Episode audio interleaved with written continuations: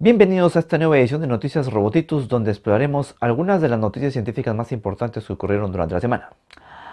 Antes de empezar, me gustaría aclarar algo. Me han estado pasando una noticia sobre el Warp Drive por todos lados, como si fuera una noticia. En realidad no es noticia. Es un video por ahí que lo han hecho y han agarrado algo que se ha dicho hace meses y parece que lo han tomado como noticia, pero no es noticia. Acá no vemos ese tipo de cosas de hace meses. Acá solamente vemos noticias de la semana pasada, el empresario japonés Yusaku Maezawa llegó a la Estación Espacial Internacional a bordo de una cápsula Soyuz MS-20. El multimillonario no viajó solo, la tripulación también incluyó al director de video Yoso Hirano de Japón y al cosmonauta Alexander Milsurkin de Rusia. Maezawa compartirá su experiencia en la estación espacial filmada por Hirano en su canal de YouTube. Tiene una lista de 100 cosas que hacer en el espacio, como sugirió el público. Por ejemplo, volará el avión de papel más alto, hará bailes de TikTok o traerá de vuelta el aire de la estación. Además, Girano participará en la investigación sobre la salud humana y el desempeño en nombre del Instituto de Investigación Transnacional para la Salud Espacial. Los estudios incluirán la recopilación de lecturas de electrocardiogramas, la participación en una serie de pruebas cognitivas y el uso de un dispositivo autorrefractor portátil para recopilar datos visuales. El regreso de todos está programado para el 19 de este mismo mes. Maezawa ya es conocido dentro de la comunidad aeroespacial porque en el 2018 reservó un vuelo lunar con SpaceX en una misión llamada Dear Moon. Esta misión que llevará a Maezawa y a un equipo de artistas alrededor de la Luna está actualmente programada para su lanzamiento en el 2023. Científicos descubren una bomba que se mantiene activa en las neuronas incluso después de la muerte cerebral. La muerte cerebral ocurre cuando cesa toda la actividad del cerebro, pero incluso en esos momentos sigue consumiendo energía. De hecho, apenas consume dos o tres veces menos energía que cuando está activo. Este órgano del sistema nervioso es el más demandante, devora hasta 10 veces más energía que el resto del cuerpo, consumiendo el 20% de nuestra energía promedio cuando estamos en reposo. Es comprensible cuando el cerebro tiene que comandar un conjunto de órganos y sistemas para mantenernos vivos, pero si está inactivo, ¿por qué tendría que seguir consumiendo tanta energía? Una publicación en Science Advances se acerca a la respuesta. Allí, investigadores realizaron experimentos en terminales nerviosas para comparar el estado metabólico de la sinapsis cuando está activa y cuando está inactiva. Normalmente cuando una célula nerviosa transmite una señal a otra, lo hace a través de una sinapsis. Este proceso requiere una cantidad sustancial de energía para la fusión de las vesículas en las terminales. Sin embargo, los autores del estudio encontraron que incluso cuando las terminales nerviosas no se disparaban, las vesículas sinápticas tenían altas demandas de energía metabólica. Esto es responsabilidad de una bomba, una bomba que es responsable de expulsar la energía de la vesícula y por lo tanto succionar los neurotransmisores. Esta bomba nunca descansa, requiere de un flujo constante de energía para funcionar. De hecho, fue responsable de la mitad del consumo metabólico de la sinapsis en reposo durante los experimentos del estudio. Científicos identifican el mecanismo genético que permite a la hidra regenerar su cabeza por completo.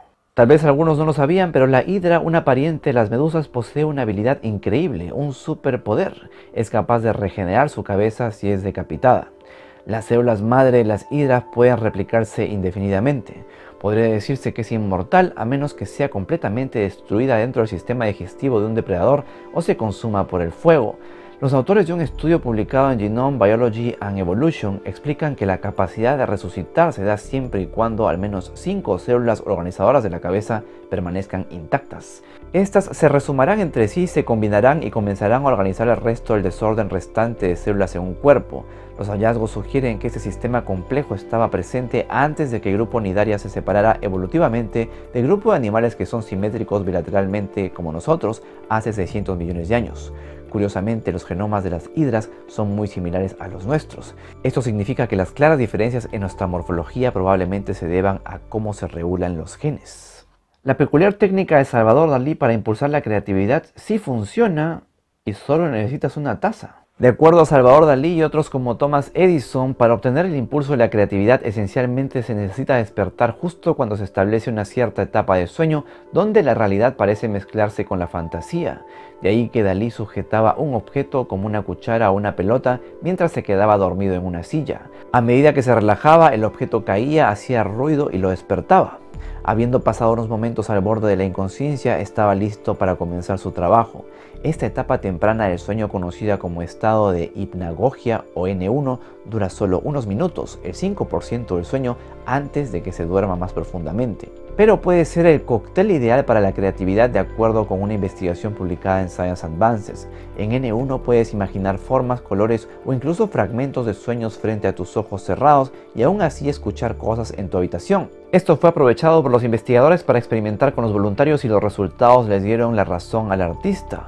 No se sabe con exactitud por qué la fase N1 estimula la creatividad, pero debido a que es un estado semilúcido en el que se pierde el control de algunos de los pensamientos y aún se está algo consciente, podría crear un estado ideal en el que se presenta una cognición suelta y asociaciones extrañas.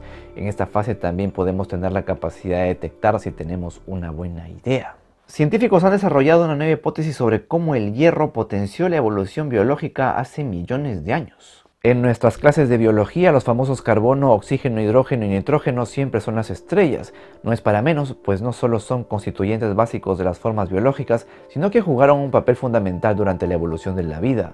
El oxígeno, por ejemplo, mientras se acumulaba en la atmósfera hace 2.500 millones de años atrás, permitía que organismos aerobios se desarrollen para luego conquistar el planeta.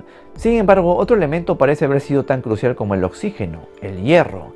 De acuerdo con un estudio publicado en PNAS sobre la disponibilidad de hierro para la vida a lo largo de la historia de la Tierra, las fluctuaciones en las concentraciones de hierro podrían haber impulsado la evolución biológica. Esta hipótesis empieza a tomar forma cuando reconocemos al hierro como un elemento necesario para toda la vida. Solo se conocen dos organismos que no lo requieren. Uno de ellos es la bacteria causante de la enfermedad de Lyme. La NASA anunció los candidatos a su próxima generación de astronautas. El último 6 de diciembre la NASA eligió a sus 10 nuevos candidatos astronautas entre más de 12.000 solicitantes. El anuncio lo hizo en una ceremonia en Ellington Field en Houston, cerca del Centro Espacial Johnston. La nueva clase de astronautas de la NASA incluye 4 mujeres y 6 hombres. La última vez que se eligieron astronautas fue hace 4 años. Los candidatos se presentarán a trabajar en Johnson en enero del 2022 para comenzar dos años de entrenamiento. La formación de candidatos astronautas se divide en cinco categorías principales. Operación y mantenimiento de los complejos sistemas de la Estación Espacial Internacional, formación para caminatas espaciales, desarrollo de habilidades robóticas complejas, operación segura de un jet de entrenamiento T-38 y dominio del idioma ruso. Cuando completen el entrenamiento podrían ser asignados a misiones que conlleven a realizar investigaciones a bordo de la Estación Espacial Internacional. También realizarán misiones de espacio profundo a destinos que incluyan la Luna. Y bueno, hasta aquí el resumen de noticias científicas de la semana. Ya saben que si desean más información sobre cada una de estas noticias pueden encontrarla en la página Robotitus. Estoy dejando los enlaces en la descripción. En esta página también podrán encontrar otras notas que no salieron por aquí, muy interesantes por cierto. No se olviden que pueden descargarse la aplicación de noticias científicas para que las tengan al alcance de su mano. Muchas gracias por su sintonía, que tengan una excelente semana.